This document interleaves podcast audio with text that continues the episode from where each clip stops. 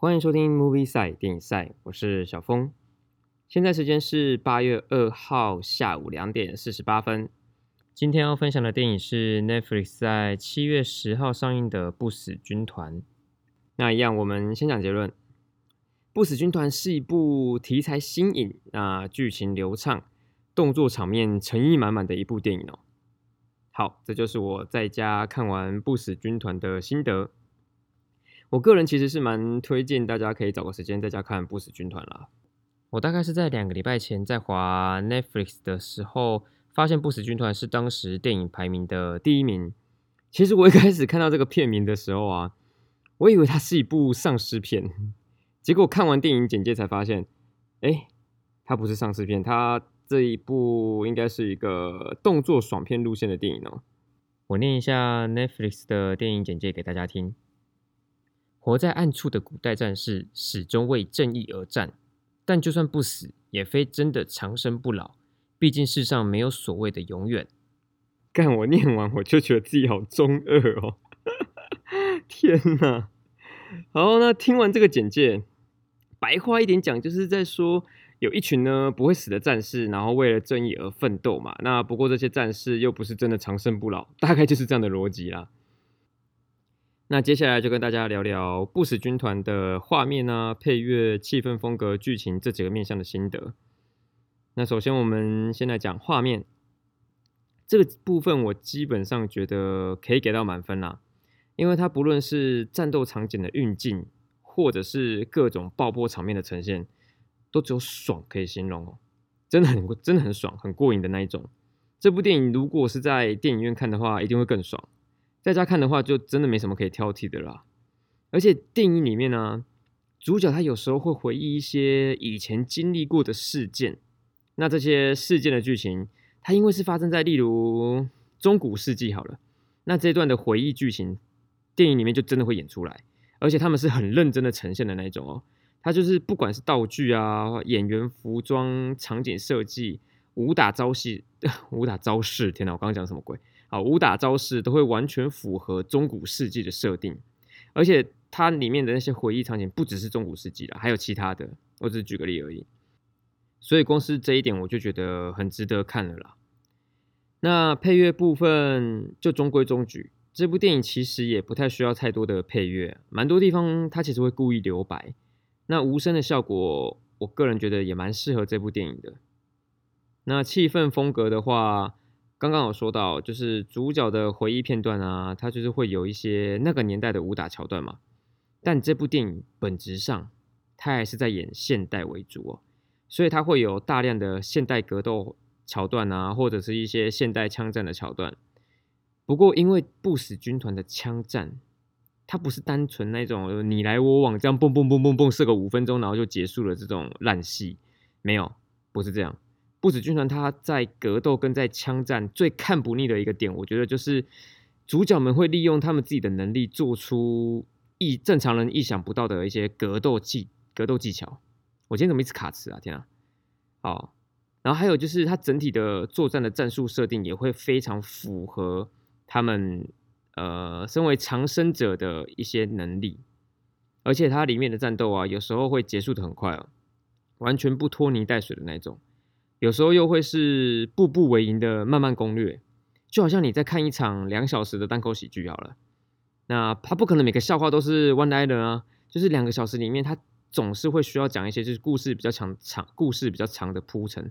天哪，我严重怀疑是因为我刚刚喝了红酒，所以我现在讲话就是一直卡，超怪的。以后录之前不喝红酒了。然后两个小时的单口喜剧里面，就是总是会需要讲一些故事比较长的铺陈嘛，让观众可以稍微休息一下，然后再继续的笑。不死军团它的节奏大概就是这样的逻辑，我觉得他抓的刚刚好。那如果你真的要说不死军团有哪里做的不够好，我觉得他顶多就是在最后收尾的战斗收的没那么理想啦。会这样说是因为我个人觉得他就是在最后的战斗场景、战斗画面。它有点铺太久了，跟前面相比啊，但我觉得这不是每个人都会这样觉得的，所以应该算无伤无伤大雅的一个地方。不死军团它有一段枪战呢，是在教堂里面，这段这段没有很长，但我当下就是有一种《恶灵古堡》爱丽丝突然冲进来的那种既视感。我忘记是《恶灵古堡》第几集了，就是爱丽丝有一集很经典的画面，是她骑着重机飞进教堂里面，然后开始就是开始杀僵尸。那不死军团的主角在教堂的这一段，他帅气的程度跟爱丽丝真的有得比哦。啊，也也也可能是因为我自己太喜欢《恶恶灵古堡》了，所以才会有这种既视感。但不死军团的女主角是真的帅，真的帅。他们不管是他自己本身的演技、动作，或者是拍起来的运镜效果那些哦，都帅。好，那接下来要跟大家聊聊剧情的部分。虽然我刚刚开头的结论是说这部题材新颖啊，但我个人觉得其实这种题材也没有到真的很新，因为我本身就会追一些网络小说，所以也看过一些长生者的设定。但我最后还是说这部片题材新颖的原因，是因为就电影来说啦，能够把这个题材、这个设定演得这么潇洒的，也算是独树一格。不死军团它整体虽然是一部动作爽片。但它剧情方面并没有随便糊弄观众哦，它这并不是一部就是一群好人然后打败坏人拯救世界的故事。整体的剧情我觉得有给予够多的悬念还有反转，这部分大家可以自己看了，我就不多说了，真的值得看。但我可以跟大家说的是，主角在整部片的情绪他演得很好，大家可以多注意这方面的剧情，还有就是主角的神情，就是他身为长生者。它当然有许多的优势跟好处，但另一方面来说，长生者本身的心境、思想还有社会的劣势，是一个很值得注意的地方。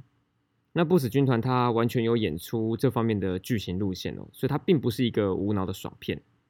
那另外，如果你对于世界历史有一定的认识的话，那我觉得这部电影你会发现许多彩蛋啊，就是因为不死军团它有提到很多历史事件。我个人就很喜欢这种跟生跟你真实生活周遭有连接的那种共鸣感。好，那接下来就要进入我们的总结时间。不死军团适合哪些人看呢？好，第一种，喜欢有剧情、有动作场景的朋友，你一定会喜欢这部电影。那第二种，就算你不是一个会思考剧情、那带入角色思想的人的话。你光是喜欢看爽片，你就适合看这部片的啦，好不好？那第三种就是你在家不知道看什么，你就打开这部片就对了。基本上我就推荐啦，好不好？那最后要跟大家说，这部电影它其实是有续集的，它最后有埋一个伏笔。我就是看完电影之后，因为最后的彩蛋我其实有点看不太懂，因为我脸盲，所以我就跑去 Google 这部片。那 Google 完才发现，原来这是一部漫画改编的电影哦。然后有些地方会写这是一部超级英雄电影，那算不算超级英雄我不知道了。但我知道还没有看过的朋友，你绝对不要先去 Google 这部电影，因为我 Google 完随便点了一篇之后，发现有一篇文章的开头，他写没有几句话就直接爆了这部电影最大的雷。我当下真的很庆幸，好像我已经看完《不死军团》了，不然我当下一定会超不爽。好，那今天就差不多分享到这。呃，我下一集预计会分享一部美剧啦，因为最近最近的电影都没有特别想看的。虽然我有一点想看《超危险驾驶》，但因为这部电影基本上你打开新闻就可以看到，没有了没有，就是基本上你就是已经知道他在演什么了。所以如果真的进电影院看，应该就是看那个过程的爽度。但我个人又没有这么爱这类型的题材，所以应该会 pass 啦。好，那如果大家有什么好看的电影或是影集的名单，也可以留言推荐给我。那或是你有想听哪部电影的无雷心得，或是哪一个影集的无雷心得，一样可以留言让我知道。好，那谢谢大家收听 Movie 赛电影赛，我是小峰，我们下次见。